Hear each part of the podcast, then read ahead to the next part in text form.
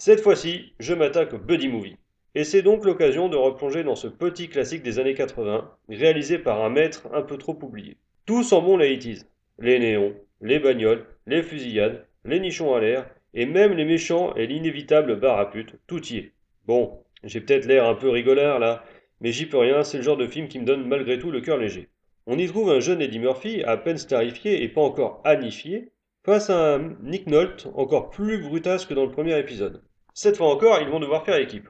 Le premier pour sauver sa place, et le second pour sauver sa vie. Le duo qui se hait cordialement fonctionne au cordeau. À leur côté, on retrouve Brian James, le requin de Tango et Cash, et comme il dirait, il n'y a pas de bon film sans gueule de con.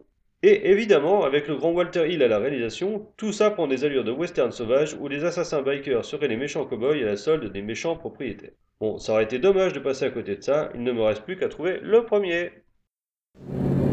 Je sais pas m'as fait comme mal. Oh, heureusement que je m'aime.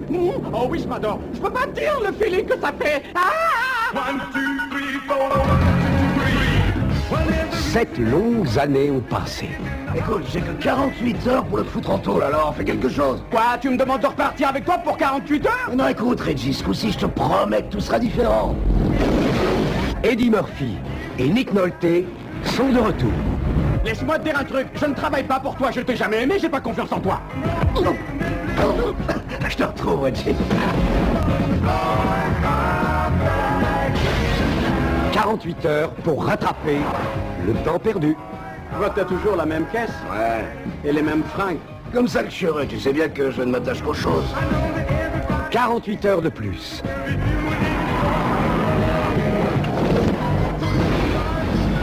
Ton tour d'avoir des ennuis avec les flics. Tant mieux.